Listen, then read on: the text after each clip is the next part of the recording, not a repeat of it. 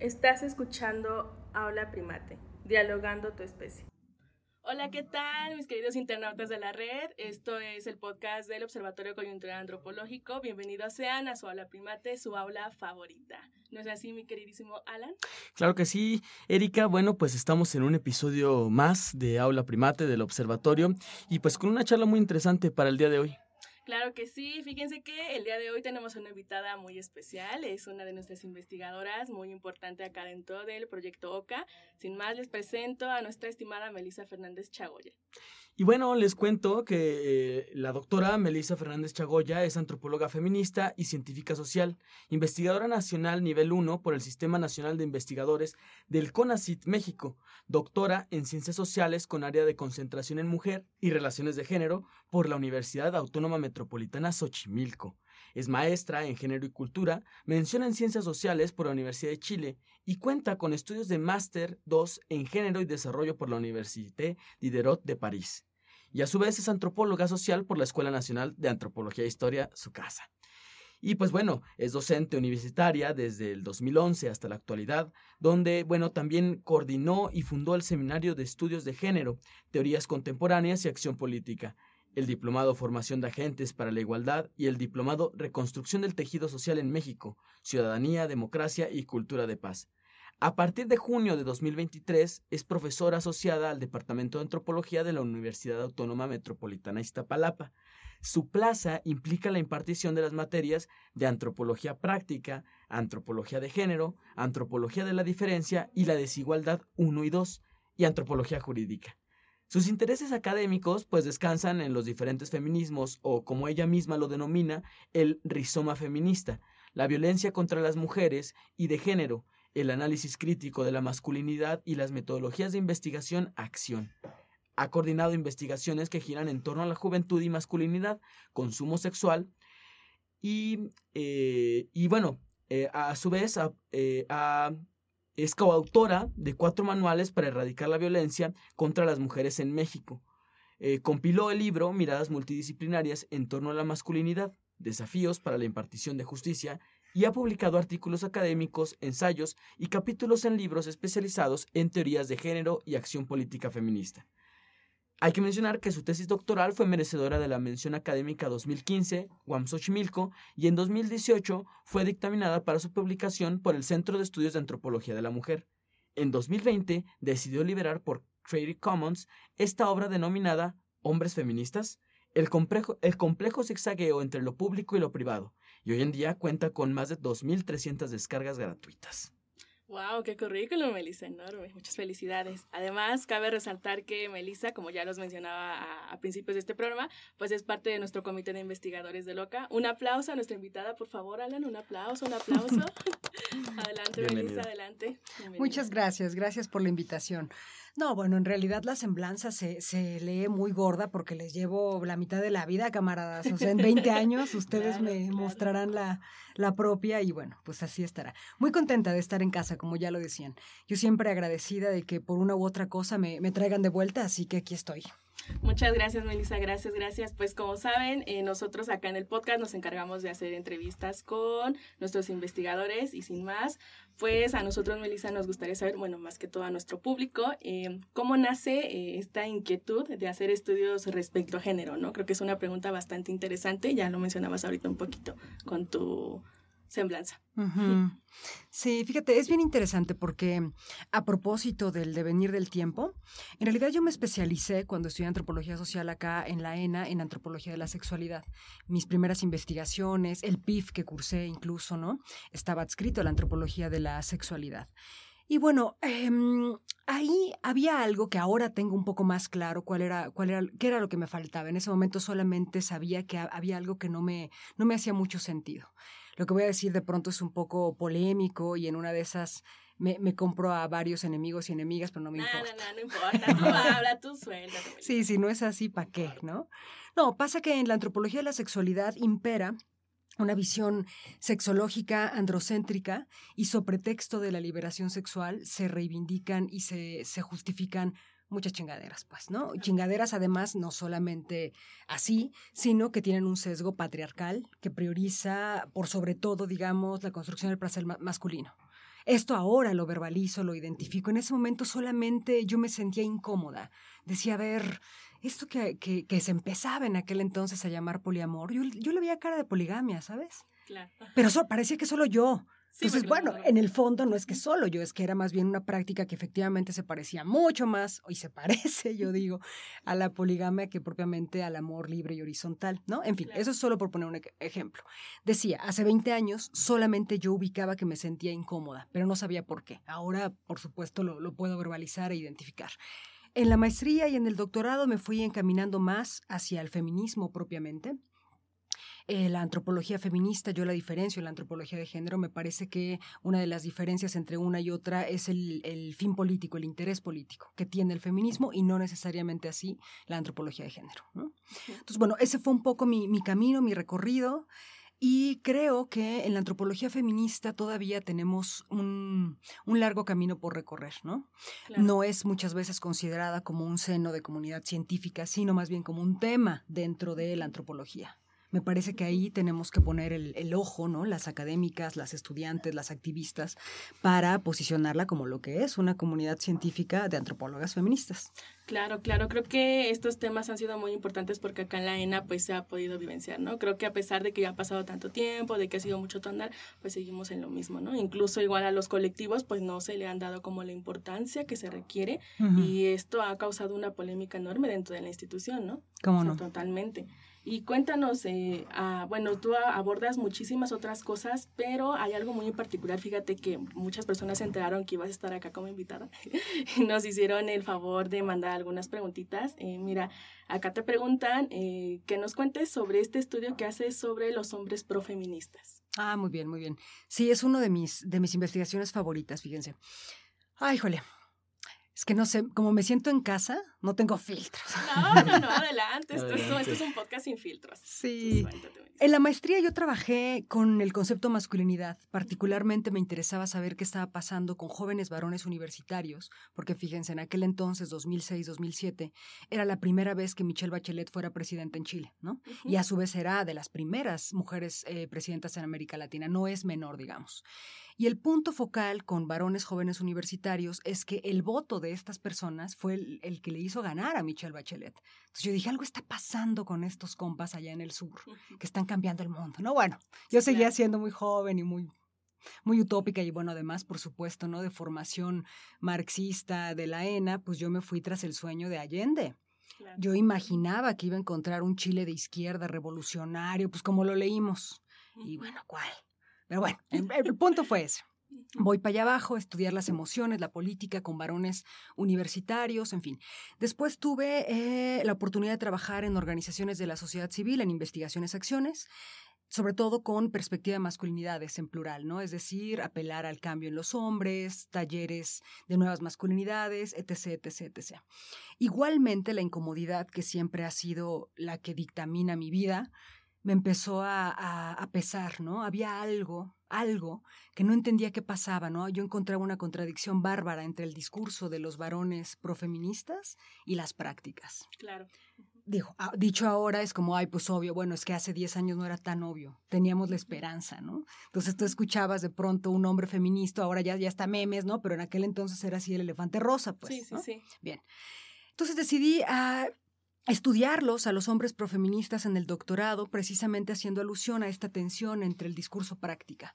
¿Qué es lo que pasa con los varones que les impide dejar sus privilegios? Esa es la pregunta puntual, que por supuesto yo trato de, atender, no de resolver, pero sí de atender en, investigación.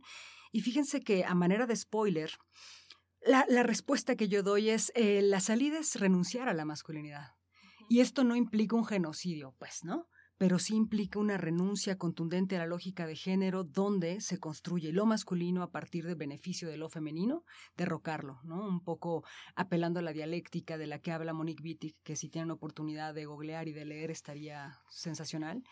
Y bueno, pues esa es mi respuesta. ¿Cómo, cómo renunciar? ¿Cómo un varón puede renunciar a sus privilegios dejando de ser hombre? Claro, claro, es que ya lo mencionas, ¿no? Creo que el discurso y la práctica pues a veces van alejados, ¿no? Y a pesar que en ese tiempo pues como dices, ¿no? Era algo muy rosa, sigue siendo lo mismo. Creo que seguimos en la misma y pues sí o no, mi querido Alan. Es un tema muy, muy interesante y creo, creo que es complejo y que, pero que es necesario de abordar, ¿no? Y la antropología nos da una mirada muy interesante y por eso, doctora, quisiera preguntarle eh, si puede abordar esta cuestión, no sé si se pudiera denominar metodológica de lo que eh, pues llama investigación-acción. Eh, para la gente que a lo mejor no está tan inmersa en, las temáticas de la antropología o las ciencias sociales, ¿a qué nos referimos cuando estamos haciendo investigación-acción? Sí, qué bonita pregunta. La investigación-acción no, digamos, no me la invento yo, en realidad es una metodología que se llama investigación-acción participativa si hacemos una genealogía de, su posible origen o dónde fue fundada, digamos, está bien interesante, porque de entrada es totalmente latinoamericanista, se origina propiamente en, en Colombia, en esta búsqueda del desarmamiento de las FARC, ¿no?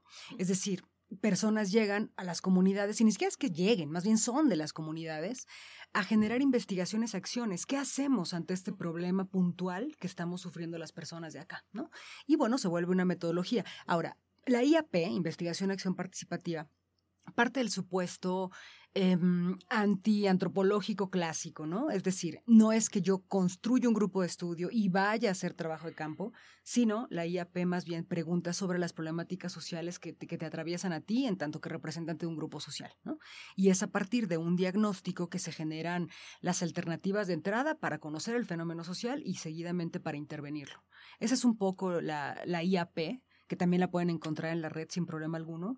Y me parece importante enaltecer su origen, pues, ¿no? Porque vaya, no está creada en un cubículo. ¿no? No, no está basada en libros de metodología ni nada. y, no porque esté mal, simplemente a lo que voy es que surge en el seno de un conflicto armado, ¿no? De alguien tiene que hacer algo, ¿no? Ante el Estado fallido, nadie se hace cargo de nada. Bueno, pues la banda dijo, a ver, ¿qué, hacer, qué, hace, qué se hacer? Investigar. Ah, bueno, pues ven, investiga y propon eh, propuestas de acción y de cambio, ¿no? Que yo creo ese tendría que ser el propósito de todas las personas que estudiamos ciencias sociales. Bueno, es, es, una, es una muy buena explicación porque creo que eh, muchas veces esto nos atraviesa, ¿no? Incluso precisamente lo mencionan, no necesariamente para gente que está dentro de las ciencias sociales. Y pues esta experiencia de haber salido también de México, haber estado en Chile, mm. eh, que estuvo en Francia, no sé si pueda platicarnos eh, precisamente cómo abre eh, sus horizontes en toda la extensión de la palabra, el haber, ido a estas otras universidades, ¿no? Y enfrentarse también a otros paradigmas. Fíjate, bien, bien, bien lindo también la experiencia, ¿no? Porque en Chile ya decía, yo me fui con una, una utopía, con un romanticismo. Y bueno, pues aquí como la tía buena onda que soy, no romantice nada. Sí nos pasa. Sí, porque, o sea, la caída, digamos, es muy dolorosa, pero también es evitable, ¿no? Si tú llegas a cualquier lugar sin expectativas, pues no hay forma de que algo te decepcione. Pero bueno, eh, en Chile, Chile me enseñó de todo. De entrada, lo que, lo que realmente significa un país neoliberal en toda la extensión de la palabra, ¿no? También la herencia de un país militarizado. En fin, es decir, ese Chile 2006-2007, es cierto, no es propiamente el de Pinochet, pero tiene una herencia muy fuerte y muy importante. A su vez, también Sudamérica, ahí no solamente hablo de Chile, sino del Cono Sur, híjole, me enseñó cosas bárbaras, ¿eh? En términos académicos son impecables. Yo de verdad me fui con la idea de que pues una alumna de excelencia con la beca que ofrecía la ENA y ta, ta, ta, ta, ta, ta. El primer ensayo que entregué, la profesora me dijo, oye, pues yo te escucho hablar y medio tienes idea, no quieres rehacer tu ensayo porque lo reprobaste. Entonces, bueno, a mí casi me da el patatús, porque camaradas no sabemos escribir, no sabemos leer, no, sabemos hacer un ensayo si nos comparamos con la banda de Sudamérica. Entonces, de entrada, ese fue el shock de, ah, cabrón, ¿no? Allá abajo la cosa está pesada. Y yo le agradezco porque, bueno, me enseñó muchísimas cosas. Y fíjense, a la inversa, que también eso me gusta mucho compartirlo. Yo llego a Francia, primer mundo, eh, bueno, habiendo estudiado francés, una vez que llegas, pues no, no puedes comunicarte porque son los pedantes, ¿no? Son los gringos de, de, Europa, los franceses. Y por más que te esfuerces, pues ellos no quieren entenderte. De entrada, ¿no? iba también eh, asumiendo que en primer mundo tenían todo que enseñarnos acá a la banda tercermundista y que creen que no. Al revés, cuando yo llegué a las clases del Máster 2, estaban revisando en, en Máster 2, ¿no? que aquí equivaldría pues a una maestría, ¿no? Estaban revisando a Gail Rubin, el tráfico de mujeres. Entonces yo decía, ay, ¿será que lo habré leído mal? Yo pensaba que el error era mío, ¿no? ¿Cómo puede ser que en maestría en Máster 2 estén revisando apenas a Gail Rubin que nosotras, nosotros, nosotros lo leemos en, antropología y parentesco, por el amor de Dios, ¿no? Y está como en segundo semestre. Entonces dije, ay, güey, o sea, vaya, somos mucho más de lo que creemos. Claro. Entonces llegué ahí, vaya, no es que llegué a, darle la vuelta a mis compañeras, porque tampoco, ¿no? Pero sí descubrí que estamos muy bien armadas acá. Nos falta autorizarnos, darnos cuenta de lo que somos capaces, ¿no? Entonces ya para terminar, si concatenamos mi experiencia del cono sur y sumamos, digamos, de lo que somos capaces acá en nuestra América frente a lo que consideramos primer mundo, nos sorprenderíamos. Sí, claro, creo que, y como ya lo mencionas, ¿no? Creo que las materias de Elena pues van muy adelantadas, demasiado. Ah, bueno, no, no todas, ¿no? Pero sí algunas en esta parte de, de antropología feminista, etcétera. Y cuéntanos un poquito más, Melissa. Es que, bueno, la gente está muy interesada en tus experiencias personales. más allá de, de, este lado académico, eh, ¿cómo es que ha sido tu, tu andar, ¿no? ¿Con qué te has topado? O sea, ¿qué te ha detenido? ¿Has encontrado algún punto que te haya hecho caer y levantarte a algo similar? Ay, mil ocho mil veces, ¿no? Bueno, de entrada me gustaría compartirles que yo salí del seno de la antropología, ¿no? También, eh, vaya, muy agradecida con la antropología, pero también especulando los limitantes de la disciplina que de eso no se nos habla en la carrera, por ejemplo. ¿no? Entonces me fui más bien a un ámbito multidisciplinario, lo cual le agradezco muchísimo. Aprendí a dialogar con gente de sociología, de economía, de psicología, y eso considero enriqueció muchísimo mi formación, tanto que hoy en día me jacto de, sí, de ser cientista social. ¿no? O sea, sí creo que la antropología es una disciplina científica muy clásica, muy completa, te prepara, digamos, para la vieja escuela, ¿no?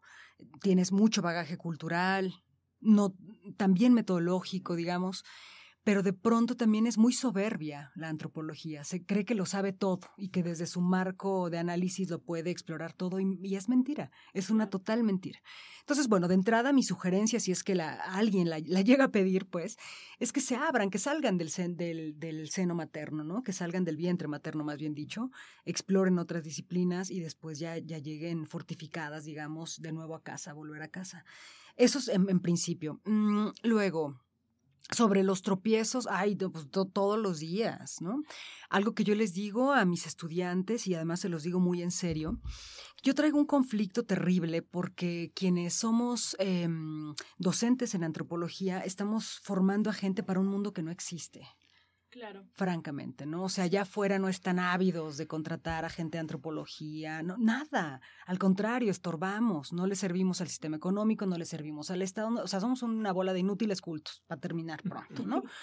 Entonces, mi, mi, conflicto es ese, estoy formando a gente que no hay plazas para esa gente, no hay em, trabajo digno académico para esa gente. No, no, no hay, digamos, condiciones para que ejerzan. ¿Qué estoy haciendo, no? Y claro. mi respuesta es, puta, pues buscar el pan, porque tú también eres de la clase trabajadora. Es decir, no es que tú también, tú eres de clase trabajadora. Tienes que trabajar para comer, punto final. Ahora bien, de pronto mi estudiantado escucha esto y como que se saca de onda. Es cierto, estamos formando gente para un mundo que no existe. Y de pronto lo pienso y digo, bueno, en una de esas lo volvemos posible, ¿eh? en una de esas. Si de pronto nos esparcimos, efectivamente trabajo para nosotras, nosotros no hay, pero nos hacemos pasar por mercadólogas, por lo que, lo que caiga, ¿no? Por vendedora de, por ponedora de uñas y demás, pues ahí vamos sembrandito, sembrando de a poquito, pues este mundo imposible, ¿no? Que, que, que deseamos y necesitamos construir. Claro, creo que acá en la ENA igual se nos enseña, ¿no? Que al, al principio, en, las, bueno, en los primeros semestres, en especial en antropología, no sé si lo hagan igual en historia, Alan, pero nos dicen, ¿no? Que acá estamos porque so, queremos ser felices y que no queremos ganar dinero, ¿no? Justo. y todas como, ¿qué? o sea, esto no puede ser posible, ¿no? Y creo que ya es cuando empiezas, durante todo el camino, empiezas a darte cuenta que hay que salir, ¿no? Hay que salir de acá de la madre y librarnos, ¿no es así? Alan? Sí, creo que eh, ahorita lo comentaba eh, maestra, la cuestión de ir esparciendo, ¿no? Esa semillita y, yo una vez lo escuché de una socióloga eh, donde decía, bueno, pues... Eh, pues cambiar el mundo es la esperanza sociológica que tenemos, ¿no? Es lo que nos queda hasta cierto punto, cambiar nuestra comunidad, nuestro pequeño mundo, y creo que en todas las ciencias sociales pues se aplica, está la esperanza antropológica, la esperanza histórica, y, en ese sentido, hacen por aquí una pregunta sobre un, un, material editorial que, del cual es, es coautora, los cuatro manuales para erradicar la violencia contra las mujeres en México. Si nos puede hablar de este material, eh, ¿cuál es su participación en él y qué, qué se aborda? Ah, claro que sí. Mira, estos manuales de entrada son obviamente de acceso libre, gratuito, descargables, ¿no? Es cosa de poner el título y, y se bajan y tan tan. Eh, uno de ellos está enfocado, se llama Machismo no es destino, lo, lo hice en colaboración con, con, otros compañeros y compañeras cuando yo trabajaba en Gendes AC, en esta asociación civil. Este manual está enfocado para aplicar, más bien está enfocado para formadores y formadores, formadoras y formadores, perdón, eh, de, de primarias, ¿no? Es un tallereo con chavales de primaria. Entonces está muy bueno porque precisamente, bueno, tiene que ver con eso, o sea, un manual de, de formación de formadores y formadoras para erradicar la violencia desde esa edad, que nos parece fundamental, ¿no? El otro está enfocado en estudiantado de secundaria, igual en formadores, formadoras para que lo, lo implementen con, con, esta población. Y el otro con juventudes, digamos, un rango mucho más amplio que abarca eh, la preparatoria y la universidad. Por supuesto, cada uno de, estos, de estos manuales está enfocado para esa población en particular y el objetivo es ese, erradicar la violencia contra las mujeres, sobre todo con el trabajo de reeducación de los hombres. Claro. Claro, creo que es bastante interesante, ¿no? Estos manuales, porque no hay como un trabajo que se acerque a este tipo de poblaciones y es muy interesante, ¿no? Y los involucranos ya desde una edad muy, muy muy corta, ¿no? Y pasa, ¿no? Creo que ahorita igual está como un sentido de polémica con un poquito de estos manuales, que no es mucho, ¿no? Pero pues ya saben, ¿no? Siempre pasa estas situaciones. Bueno, chicos, antes de, dar continuidad a esta charla, eh, hacemos un corte comercial, así que no se vayan, volvemos.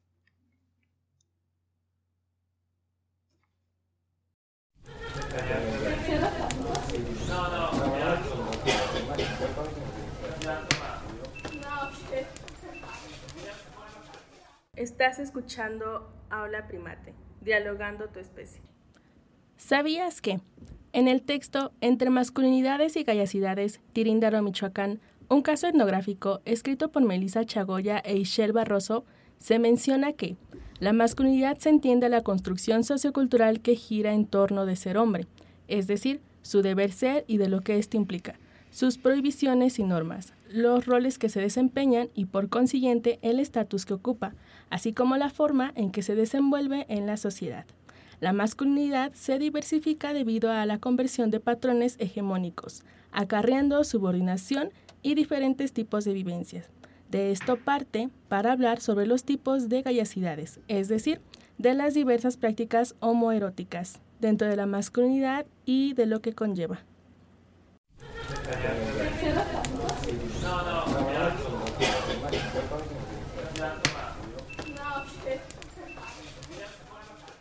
Estás escuchando Aula Primate, dialogando tu especie. Ok chicos, regresamos. Muchas gracias por quedarse acá con nosotros. Eh, seguimos con la charla con nuestra estimada Melissa. Muy bien, Melissa, eh, muchas gracias por tu charla muy interesante. Eh, cuéntanos un poquito, fíjate que ahorita nos salió esta pequeña dudita sobre tus experiencias en, otros países. ¿Cómo le hiciste para irte? O sea, eso sí ha sido como muy interesante, ¿no? ¿Qué nos puedes recomendar a nosotros, nuestros queridísimos mortales de la ENA? claro que sí, con mucho gusto. Mira, de entrada, cuando yo tenía su edad. Yo pensaba que la gente que se que hacía intercambios y todo, pues era gente con lana, ¿no? Que sus papis les pagaban. Y yo decía, pues eso no es para mí. ¿De dónde? ¿Cuándo? ¿Cómo? Y nada, pues ahora sí que la que busca encuentra, oigan, buscándole en becas, becas directo con ACID, en las embajadas de los países, ¿no? Lo que sí les digo es que no se vayan sin beca. Yo hice esa estupidez en Chile y me tocó trabajar de mesera en las noches, estudiar en las mañanas y bueno, envejecí así como 10 años más de los que tenía. Y bueno, a, Francia fue otra cosa, digamos, ¿no? Porque la UAM, que es una, una gran institución con la cual también estoy agradecidísima, pues tiene muchos convenios y muchas posibilidades, ¿no? Ahí postulé a tres becas, beca de intercambio académico, beca de excelencia con ACID, beca de no sé qué, obtuve todas y por supuesto ni con eso me alcanzaba la lana. Pero yo además de hacer el doctorado trabajaba como siempre, pues, ¿no? Entonces tenía ahí ciertos ahorritos y con eso la armé. Pero bueno, puntualmente, pues de entrada lo que, lo que sí quiero compartirles es que seamos prófugos de nuestra clase, camaradas. O sea, el mundo está allá afuera y también es para nosotras y nosotros, ¿no? Aunque nos digan lo contrario, hay que buscarle. Mentira que la banda que se va al extranjero solo es aquella que puede financiárselo, ¿no es cierto? Y, por ejemplo, acá estoy, pues, entonces sí, hay que buscarle directo a CONACID, becas, a las embajadas de los países que nos interesen, a las universidades de los países que nos interesen directito, ¿no? La SRE en algún momento también tenía ofertas de becas. Y a ver, o sea, son becas miserables, pues, ¿no? O sea, no crean que con una beca ya le hicieron. Pues claro que no, y menos si no tienen el apoyo pues de papi, mami, herencias y demás, ¿no? Pues algo tendrán que hacer además de, de, tener la beca, pero sí se puede, pues, ¿no?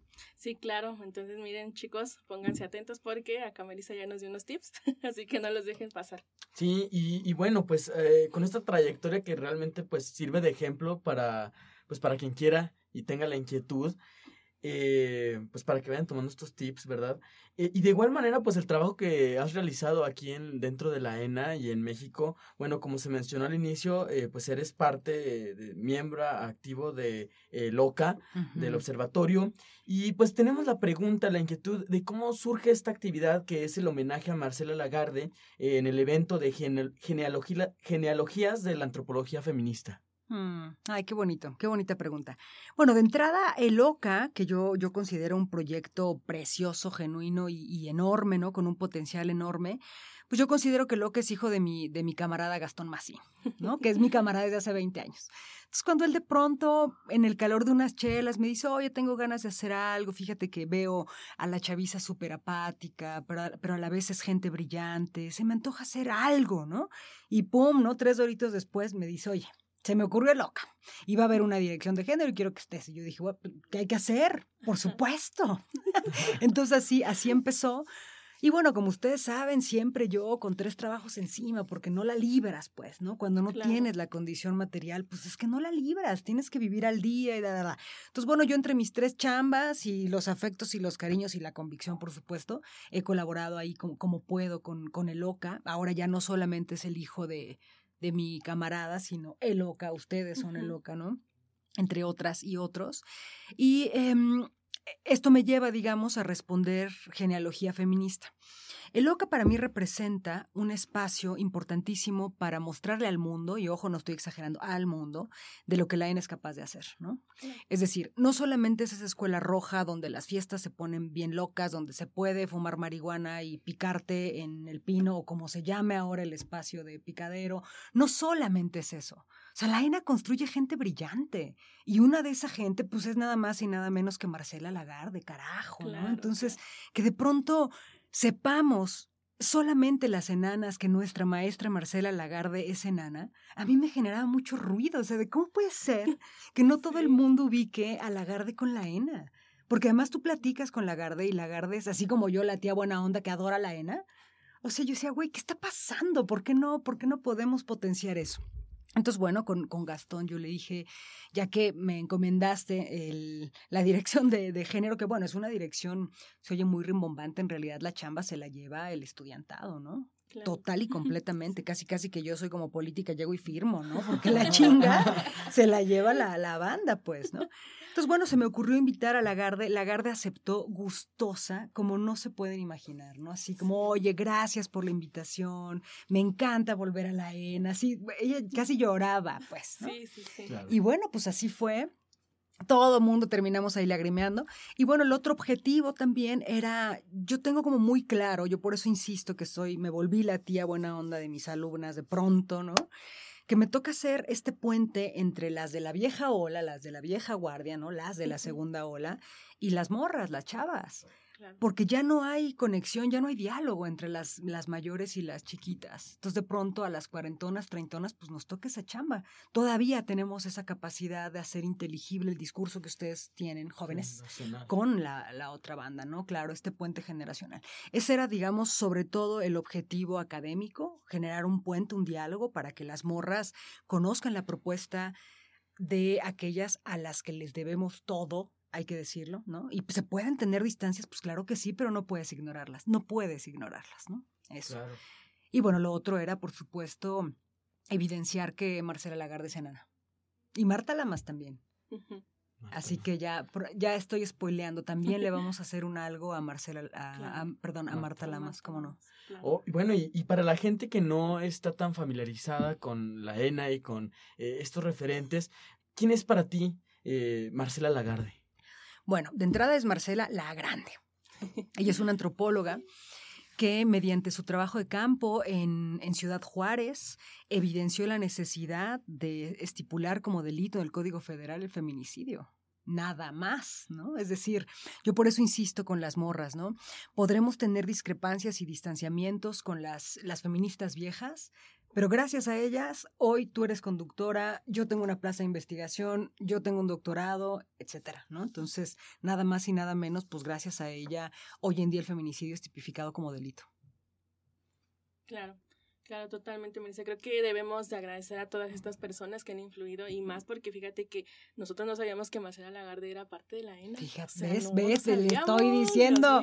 Sí, sí. ¿Cómo ignorar esta parte no tan importante? Y fíjate que igual, eh, como ya te mencionaba al principio, pues tuvimos mucho público eh, femenino eh, muy interesado en que ibas a estar por acá con nosotros y fíjate que nos preguntaban, ¿qué les puedes decir acerca del empoderamiento femenino? Sobre a estos colectivos que han nacido acá en la ENA. ¿Qué les puedes decir? Cuéntanos. Ay, un buen de cosas. Estaría increíble que nos juntáramos un día. Sí, ¿verdad que sí? Pero a ver, de entrada, les, yo quiero recomendarles un, un, capítulo que escribí que me gusta mucho porque tiene que ver con, fíjense, cómo, cómo la vida y sus circunstancias, ¿no? Se llama El empoderamiento femenino como el nuevo cautiverio del siglo XXI. Precisamente retomo la tesis de Lagarde, eh, los cautiverios de las mujeres, madres putas, madres esposas, putas presas y locas, ¿no? Y yo reivindico que, más bien planteo, que el empoderamiento femenino es el nuevo cautiverio ahora en el siglo XXI. ¿Qué quiero decir con esto? El empoderamiento es una noción eh, que viene del feminismo liberal, que implica un, préstamo de poder. No te pertenece, no lo ejerces, pero pues te doy chance. Te doy chance de votar, te doy chance de que tomes anticonceptivos, te doy chance de que juegues a ser un hombre en términos de derechos universales. A diferencia de la emancipación de corte más bien marxista, que implica una liberación del feminismo liberal. Entonces, se oye muy elevado y muy mamón esto, pues, ¿no? Pero tiene que ver con salir de la trampa ficticia del empoderamiento y más bien buscar las vías de la emancipación feminista. Eso me encantaría decírselo a los colectivas y compartir con, con, ellas un poco de mis ideas. Sí, claro, y es que creo que sí estaría interesante tener una charla y que ellas nos hagan llegar como sus comentarios, sus dudas respecto a esto, porque igual, Melissa, te volviste un ícono tan importante cuando hiciste este coloquio de genealogía de la antropología feminista. Todas quedaron agradecidas con tu presencia, que nos enseñaste a Marcela Lagarde y sobre todo que nos abriste este cambio, ¿no? Este, este camino tan importante para nosotros. Ay, qué bien. No sabes de verdad qué gusto gusto me da escuchar que muchas morras se acercaron a Lagarde, ¿eh? Sí. De verdad, insisto, aunque se acerquen para criticarla, está bien, no importa. Es decir, yo no quiero, yo no creo en esa sororidad de nos tomamos las manos y por el hecho de ser mujeres somos amigas. A ver, claro que no, claro que no. Y, va a haber mujeres que me caguen la madre, pues claro que sí, ¿no? Sí. Pero necesitamos conocer a Lagarde, ¿cómo no? Entonces, la verdad, te, lo agradezco, me, me, emociona mucho, pues, que, que se haya cumplido el objetivo. Sí, claro, y creo que esto va más, a, más adelante, ¿no? Esperemos que más adelante igual no se nos haga la posibilidad de abrir como más coloquios y que estemos por acá contigo, Melissa. Claro Nos que encantaría. Encantada. Bueno, pues muchas gracias, maestra eh, Melissa. Y bueno, en un momento regresamos después de un corte comercial. No se vayan para darle continuidad a esta interesante charla. Volvemos.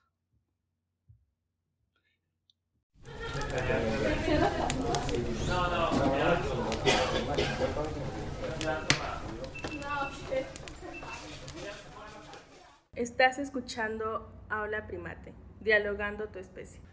Los invitamos a seguirnos en todas nuestras redes sociales. Nos encontramos en Instagram como oca-observatorio, Twitter oca observatorio, Facebook oca antropológico y TikTok oca-observatorio. Además, les recordamos que cada dos semanas estrenamos un episodio nuevo a través de las plataformas de Spotify, Google Podcast, Amazon Music y Apple Podcast. El TikTok oficial de Loca y Aula Primate te invitan a compartir tu experiencia paranormal en campo o dentro de la ENA. Envía tu relato en un máximo de 344 palabras al formulario que se encuentra en las páginas oficiales de Loca. No olvides formar parte de esta comunidad de terror. Además, el Observatorio Coyuntural Antropológico te invita a formar parte de sus seminarios y círculos de estudios. Recuerden que próximamente tendremos en emisión el coloquio multidisciplinario de cosmovisión, chamanismo y medicina tradicional, así como el coloquio de costumbre y fe, estudios sobre el imaginario devocional desde la religiosidad popular, ambos celebrados en modalidad híbrida en el mes de noviembre. Y por último, invitarte a nuestro círculo de estudios sobre Asia, impartido por el maestro Miguel Vázquez Ángeles, con sesiones quincenales los días jueves en un horario de 2 pm a 4 pm, hasta el 23 de noviembre. Sintoniza nuestras redes sociales para mayor información.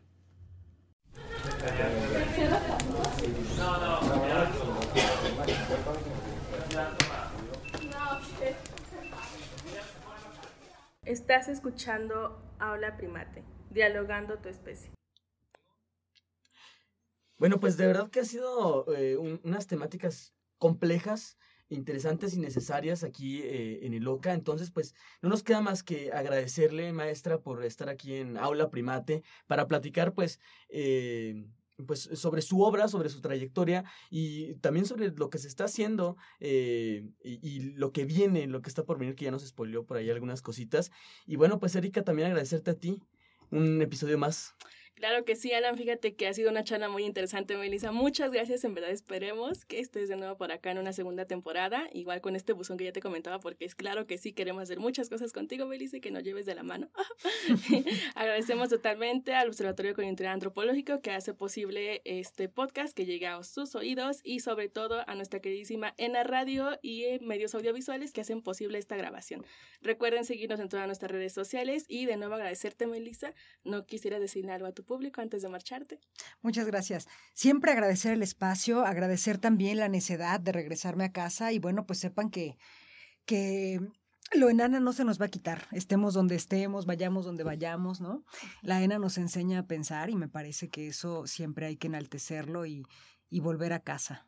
Claro, claro que sí. Esperemos tenerte de vuelta por acá, Melissa. Así que chicos, esto es Aula Primate, tu aula preferida. No dejen de sintonizar, ya que el próximo programa estará locutando Emanuel y Hernani. Nos vemos la próxima. Hasta luego.